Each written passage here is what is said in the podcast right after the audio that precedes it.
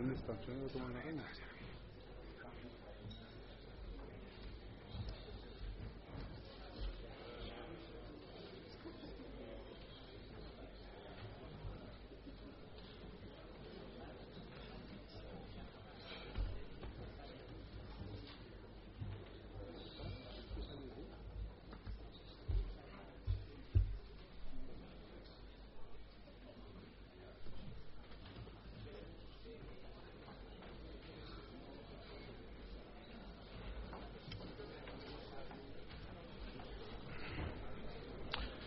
Con la venia de vuestras majestades, nunca han sido tan esperados los concertistas como en esta ocasión, pero creo que va a valer la pena.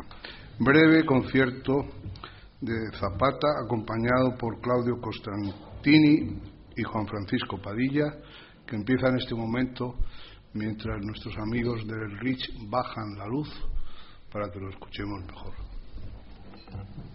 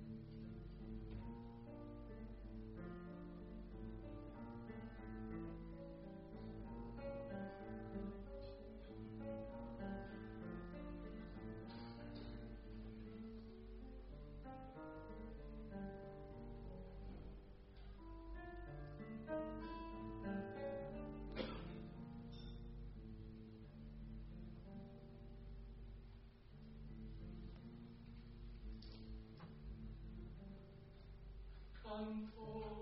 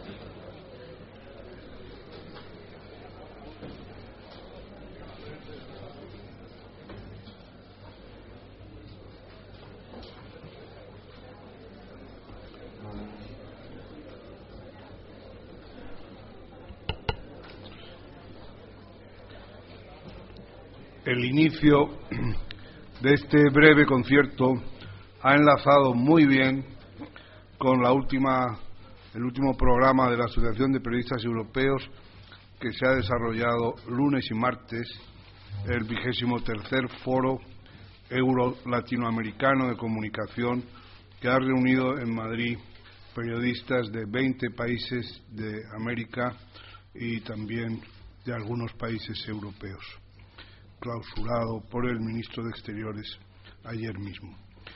Y ahora,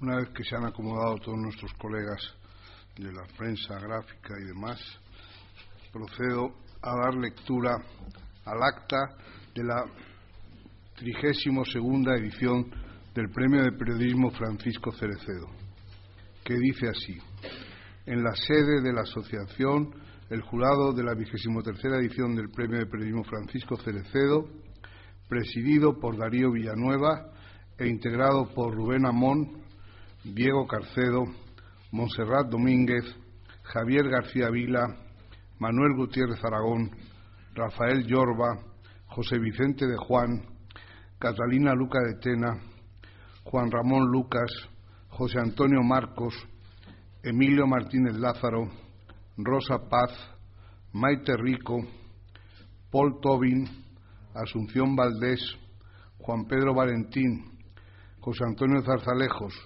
y Miguel Ángel Aguilar, que actuó como secretario sin voto. Acordó otorgar el premio de esta edición a Félix de Azúa por su capacidad para analizar la realidad con agudeza y por aguijonear las conciencias y romper solemnidades con un humor corrosivo. Sus ensayos y tribunas dejan sobrada constancia de su irrenunciable defensa de la libertad de conciencia y el derecho a la convivencia en Madrid a 21 de julio de 2015.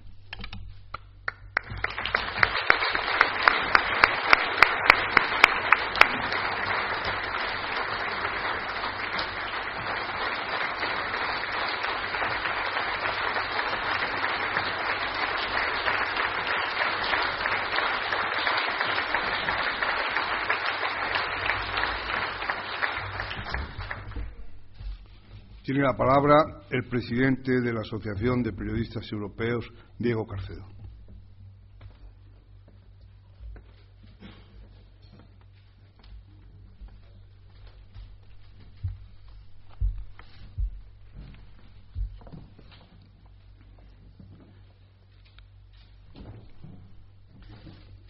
Majestades, señor el vicepresidente del Gobierno, señor secretario de Estado de Cultura, autoridades, señoras, señores, amigos.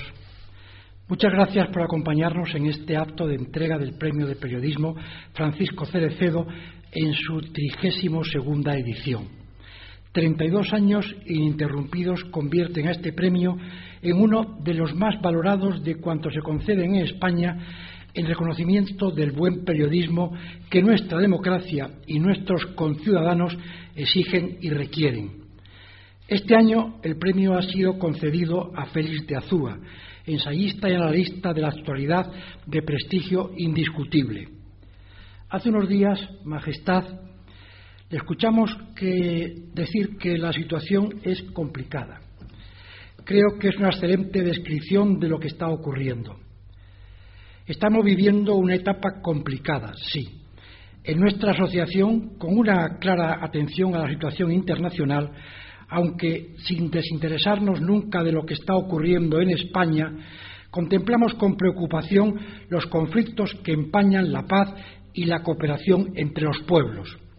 La mayor parte de las noticias que difundimos son preocupantes. Crisis, corrupción, refugiados, desempleo, violencia de género y, peor aún si cabe, terrorismo y guerra. La palabra guerra vuelve a cobrar actualidad cotidiana. El rayo de esperanza para la paz que se dejó entrever al final de la Guerra Fría se ha convertido en un espejismo fugaz. La palabra guerra vuelve a estar presente en nuestras conversaciones agravada ante la expansión del terrorismo global que sufrimos. A los viejos conflictos, sin solventar desde hace tantas décadas, hay que incorporar otros nuevos en Siria, Irak, Ucrania, Libia, Yemen y un largo etcétera. Y entre todos, uno especialmente preocupante, que es la amenaza sangrienta del fanatismo yihadista, llámese Al-Qaeda, llámese Daesh o cualquiera de sus franquicias. Una amenaza que nos mantiene en vilo y alerta con sus atentados salvajes como los perpetrados en los últimos días en París, Mali, Túnez y antes en otras muchas ciudades, Madrid incluida. Por fortuna en España, después de una larga etapa en la que el terrorismo estaba en la preocupación general, disfrutamos de un ambiente de tranquilidad, aunque no carente de problemas. La situación, sin ser grave, también es complicada. Hay problemas como los derivados de la crisis económica, el desempleo o la provocación de los secesionistas que intentan imponer sus deseos a los demás en un desafío a las leyes y a la democracia. Tanto lo que ocurre dentro como fuera de nuestras fronteras requiere más que nunca la contribución de todos y para ello las sociedades lo primero que necesitan es estar bien informadas, y para que las sociedades estén bien informadas se hace imprescindible la aportación a la vida pública de un buen periodismo. La sociedad tiene derecho a conocer lo que está sucediendo, por qué está sucediendo y las consecuencias de lo que está sucediendo, para que así cada persona pueda hacer su propio análisis y establecer sus conclusiones. Esa información seria, rigurosa y veraz solo está garantizada por profesionales comprometidos con su responsabilidad social, con periodistas independientes apegados a la realidad, despegados de intenciones particulares y con capacidad de comunicación para propiciar el interés y facilitar la comprensión a lectores, oyentes y espectadores. Con profesionales, en resumen, como nuestros dos homenajeados esta noche, Francisco Cedecedo el gran cronista del comienzo de la transición, y Félix de Azúa, nuestro premiado del 2015. Félix de Azúa, con sus ensayos en los que entremezcla magistralmente el análisis y la reflexión intelectual, es un excelente ejemplo. Félix de Azúa se incorpora desde hoy al cuadro de honor del periodismo que marca a los ganadores del Cerecedo. El jurado, presidido por el director de la Real Academia de la Lengua, Darío Villanueva, acertó plenamente con su elección. Enhorabuena, Félix. Y enhorabuena también y gracias a quienes con tan buen criterio y entre tantos excelentes candidatos le eligieron valorando su aportación periodística profunda con un gran sentido de la actualidad y de la oportunidad. Llegado el momento de expresar agradecimientos, gracias una vez más a sus majestades, don Felipe, presidente de honor de nuestra asociación, y doña Leticia, la reina. Su presencia la valoramos como un respaldo a la importancia que supone que los españoles podamos contar con un periodismo de calidad que estructure y difunda la información tan necesaria para que, la vida, para que la vida democrática se desenvuelva con la transparencia y el conocimiento que la sociedad requiere.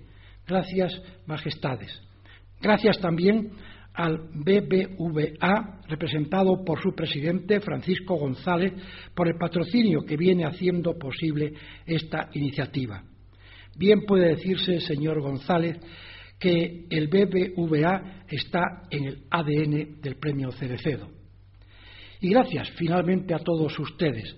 Su compañía nos anima y estimula para seguir trabajando por ese buen periodismo que Cerecedo y Félix de Azúa ejemplifican. Y a seguirlo practicando con entusiasmo y conciencia de que se trata de una aportación fundamental para la buena convivencia entre todos.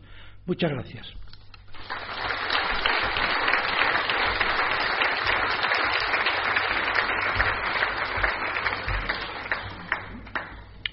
Tenemos destacado en México al director de la Real Academia Española, Darío Villanueva, y en su lugar toma la palabra como miembro del jurado y como académico Manuel Gutiérrez Aragón.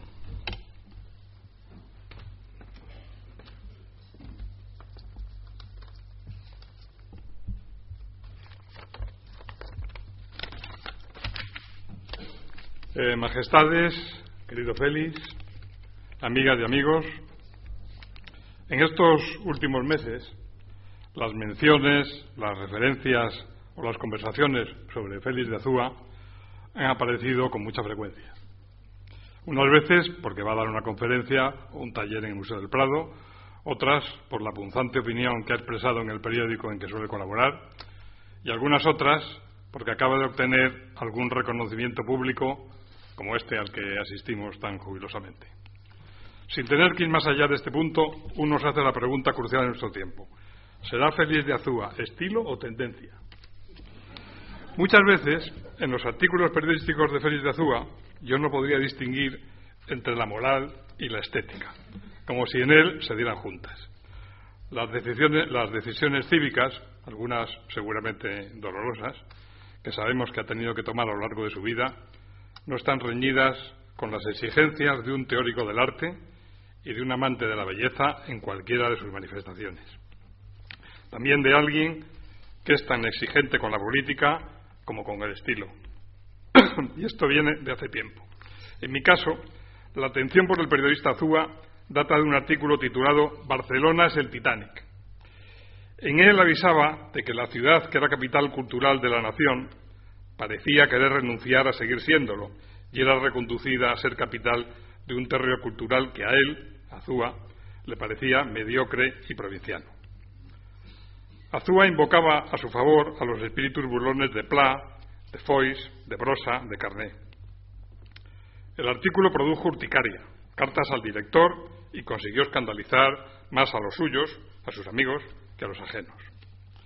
En vaya, en vaya, en vaya charco se ha metido Félix, me comentó alguien. Quiero pensar que las reacciones fueron tan significativas para el articulista como el contenido mismo de sus palabras. Porque ese texto no es de hace unos meses o unos años, sino que se publicó nada menos que en el mes de mayo de 1982, cuando todavía lo que realmente pasaba no estaba pasando ante los ojos de muchos. Posteriormente me enteré de que el poeta novísimo hacía tiempo que colaboraban los periódicos, desde la época en que el Diario de Barcelona era dirigido por Tristán La Rosa, y que había pasado por la Escuela de Periodismo, aparte de por la Facultad de Políticas y la de Filosofía, y no tardé en entrar en contacto por primera vez con un libro de Félix de Azúa, La historia de un idiota contada por él mismo. Un libro que se ha convertido en referencia para toda una generación y quedé, como tantos otros, prendado por el hecho de que alguien pudiera convertir algunos de nuestros reconcomios personales en pensamientos claros y un poco hirientes. Un libro no evita la idiotez, pero ayuda a prevenirla, se nos decía en la solapa. Desde entonces he seguido leyendo Azúa y aquella mi primera admiración se ha ido consolidando en seguimiento continuado. Al parecer, Félix de Azúa, más allá de la tendencia, produce edición. En nombre del jurado del premio Francisco Cerecedo, que me ha hecho el honor de delegarla a mí, te transmito su felicitación y personalmente te deseo que te sigas metiendo en todos los charcos que encuentres.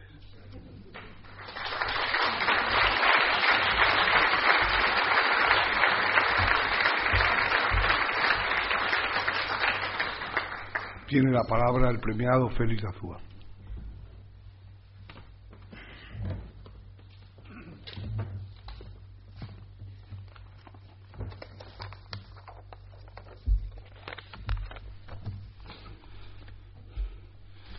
Majestades, miembros del jurado, amigos todos,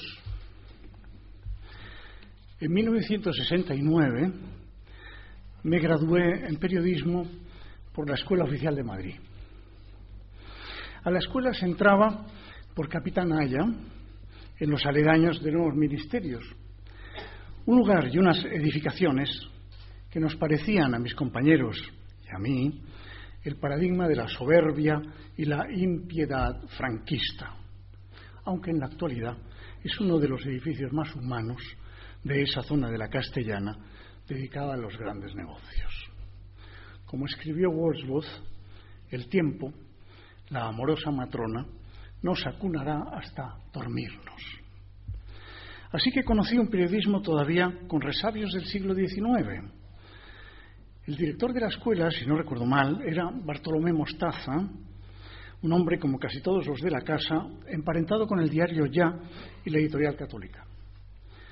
No eran lo peor del régimen, sino más bien su faceta moderada e incluso aperturista, como nuestro profesor de Derecho, Aquilino Morcillo, que formó parte del grupo Tácito, crisol de los fundadores de UCD. Una hija o hijo de Mostaza casó con un hijo o hija de Morcillo, y a su primer niño todos le llamábamos cariñosamente el perrito caliente. Era una atmósfera distendida, doméstica, casi acogedora. Guardo muy buen recuerdo de mis compañeros, alguno de los cuales anda por aquí o figura entre los premiados en años anteriores. Cuando comparo aquel periodismo con el actual, me percato de que hablamos de dos cosas tan distintas como Marte y Venus. Ambos son redondos, sí, pero poco más. Aquello sí que se podía llamar periodismo. Lo de ahora es ingeniería técnica indisolublemente unida a una gerencia electrónica dirigida a un público global. Cuco Cerecedo pertenecía a aquel periodismo de aventura, viaje, inspección del terreno y riesgo de muerte. Los periodistas de ciudad en aquella época, claro, no eran muy distintos de los corresponsales de guerra. Tenían que conocer el territorio como un detective de novela negra, aventurarse en la jungla de la política administrativa y correr el riesgo de que algún preboste llamara al director del periódico exigiendo su cabeza. No solía haber muertos, pero sí jibarizados. No es que haya cambiado mucho el riesgo de los periodistas. Lo que ha cambiado es el periodismo. Ahora las máquinas controlan un 80% de lo editado en página. Solo con imaginar lo que era antes buscar un teléfono para llamar a la redacción si se producía un imprevisto y lo que es ahora, ya da una idea de que el cambio es ontológico. Antes el periodista que vivía algo inesperado tenía que buscar una cabina pero nunca funcionaban estaban rotas o caían a dos kilómetros del suceso. O bien un bar, pero allí el uso del teléfono, si lo había, era prerrogativa de las señoritas de la barra. Hoy el teléfono móvil con Internet, mapas geográficos, enciclopedias, GPS, lista de restaurantes y menú del día ha matado toda la emoción del viejo periodismo. Casi estoy por escribir del periodismo romántico, una pregunta pascaliana al margen. ¿Estamos mejor informados ahora? Una vez licenciado en periodismo, cursé filosofía y me dediqué a escribir libros. Sin embargo, siempre conservé un pie en el periodismo activo como colaborador. En este país y en Latinoamérica, buena parte de la mejor literatura se ha publicado en los diarios. Lo de España es clamoroso. No se aguantan muy bien las novelas de Unamuno pero sus artículos siguen siendo un monumento imprescindible.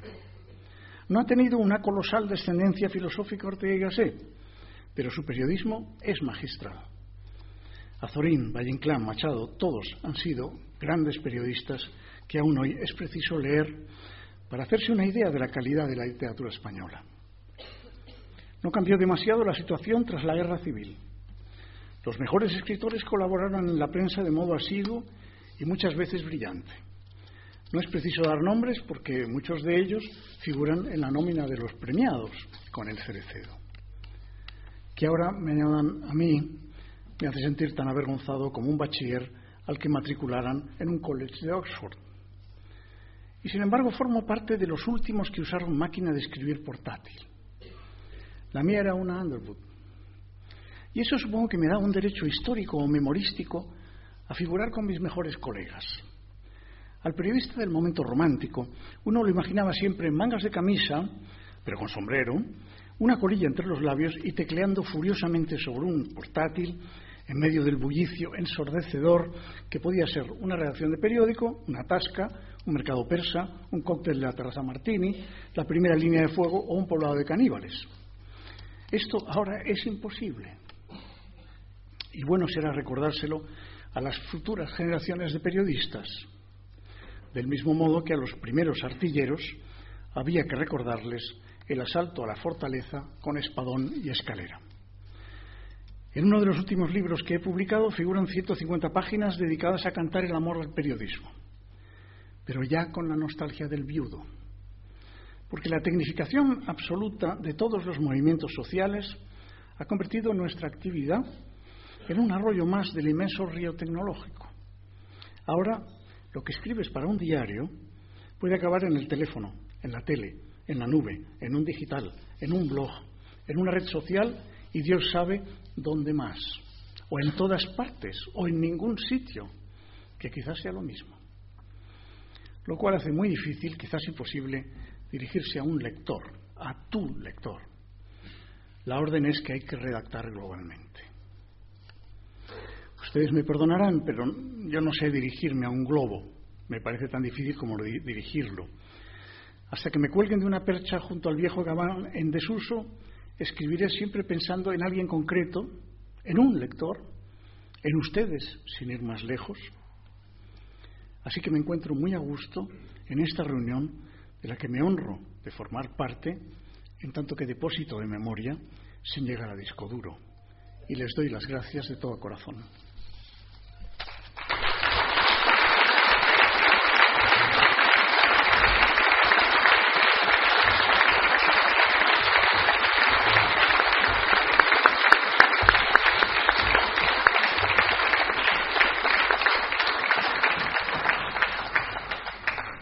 Tiene la palabra Su Majestad el Rey.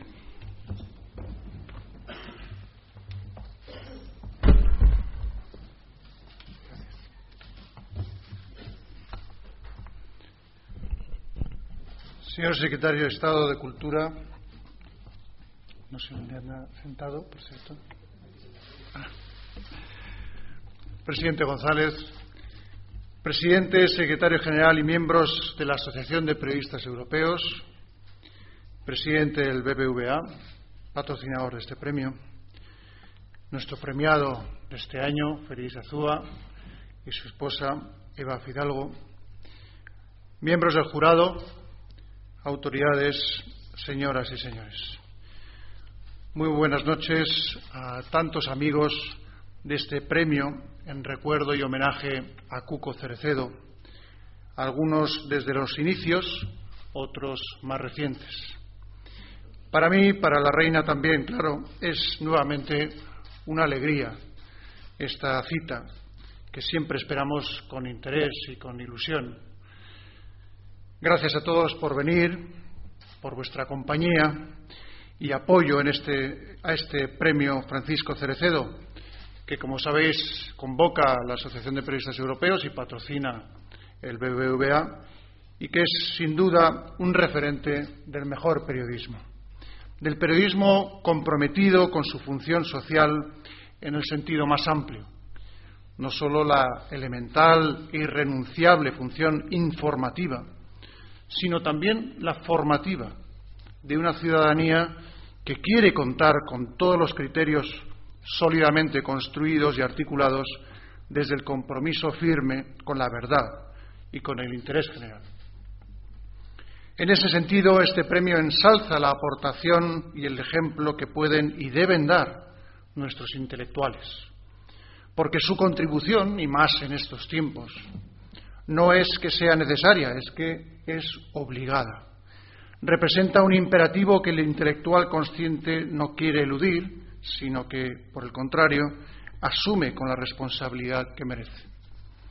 Este es el caso de nuestro galardonado en la 32 edición del Cerecedo, don Félix de Azúa, al que sincera y afectuosamente felicito en nombre de la reina y mío y, si me permiten, también en nombre de todos los presentes.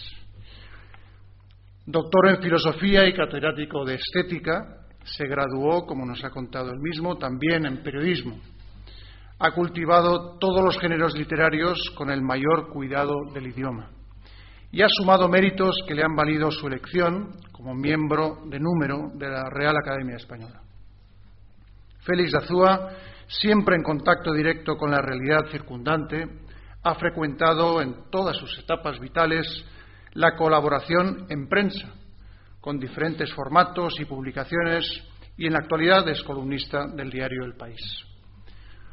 Su labor ha sido reconocida ahora por un jurado que integra periodistas y escritores de orígenes muy plurales y un bien ganado prestigio. Nos encontramos ante un barcelonés de nacimiento, que ha desarrollado su trayectoria profesional fiel a sus principios y que, como buen periodista, ha dejado constancia indeleble de su compromiso con las libertades, de su empeño por favorecer el civismo creador. Así se le ha reconocido aquí y por ello también aquí, Félix, te damos todos la enhorabuena y sobre todo te agradecemos profundamente ese compromiso y ese empeño, ese, como os he dicho aquí, eh, pisar charcos, recordarnos muchas cosas de lo que ocurren y maneras de reflexionar sobre ellas. Ese mismo compromiso con las libertades que el premio Cerecedo pone de relieve nos sitúa inevitablemente en los momentos difíciles que vive Europa y al mismo tiempo nos recuerda el gran éxito colectivo que representó para España su proceso de integración europeo. Tuve oportunidad de subrayarlo el pasado mes de junio cuando celebramos los 30 años desde el ingreso de España en las entonces comunidades europeas y me alegra recordarlo ahora como presidente de honor de la Asociación de Periodistas Europeos. Efectivamente, los últimos decenios suponen, lo decimos muy a menudo, el periodo de mayor desarrollo social y económico de nuestro país. Suponen también que Europa no es ya como antes una aspiración largamente sentida y deseada por muchos españoles, sino una realidad fructífera y enriquecedora, nuestra realidad. Porque después de la integración, España ha vuelto a Europa para escribir nuevamente con sus socios de la Unión la historia de nuestro continente.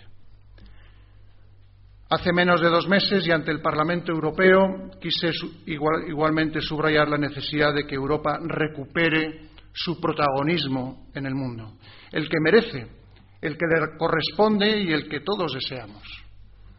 Y afirmé que es necesario promover un nuevo ideal, un nuevo propósito europeo que movilice a los ciudadanos a favor de la integración y del gran proyecto de unidad. En ese contexto, el reciente ataque en París a nuestros derechos y libertades fundamentales, como antes en Madrid o en Londres, ciñéndome tan solo a Europa, y la crisis migratoria que con una diversidad de causas tan complejas afecta actualmente a miles de personas y a diversos países de la Unión, ha conmovido, han conmovido nuestros corazones y nuestras conciencias. Ante esta situación hemos de reafirmar una vez más el enorme valor de la Unión ante nuestros mayores desafíos. Como dije hace unos días en Berlín, Europa debe actuar unida y solidariamente ante la cuestión migratoria, que en última instancia evidencia que los valores europeos y el nivel de progreso alcanzado por la Unión son metas anheladas por muchos en el resto del mundo. Y también debe reaccionar Europa unida y firme ante el gran reto del terror, que busca destruir nuestras libertades. La ola de solidaridad que ha inundado al conjunto de los europeos va mucho más allá de los naturales sentimientos de empatía y fraternidad, supone mucho más que compartir el dolor ante la muerte y la, destrucción. Porque sentir como propios en estos días los símbolos del pueblo hermano francés, tan duramente golpeado, es una manifestación clara de que Europa, de que la ciudadanía europea quiere ser una y de que ese espíritu de unidad europea basado en nuestros valores y convicciones define ya nuestro presente y determinará cada vez más nuestro futuro. Los periodistas, como también los pensadores y creadores tenéis mucho que decir y aportar a este momento histórico. Los ciudadanos buscan y esperan esa respuesta de informar, de formar y de explicar en unas circunstancias como las actuales que no, siempre son fácilmente comprensibles. Y el premio Cerecedo va sin duda en esa dirección. Gracias de corazón a todos los que año tras año mantenéis viva esta llama de reconocimiento a la excelencia y a los valores periodísticos. Y felicidades, una vez más, a Félix de Azúa, que en esta edición tiene el merecido honor de representar esos principios al recibir este galardón tan prestigioso. Gracias.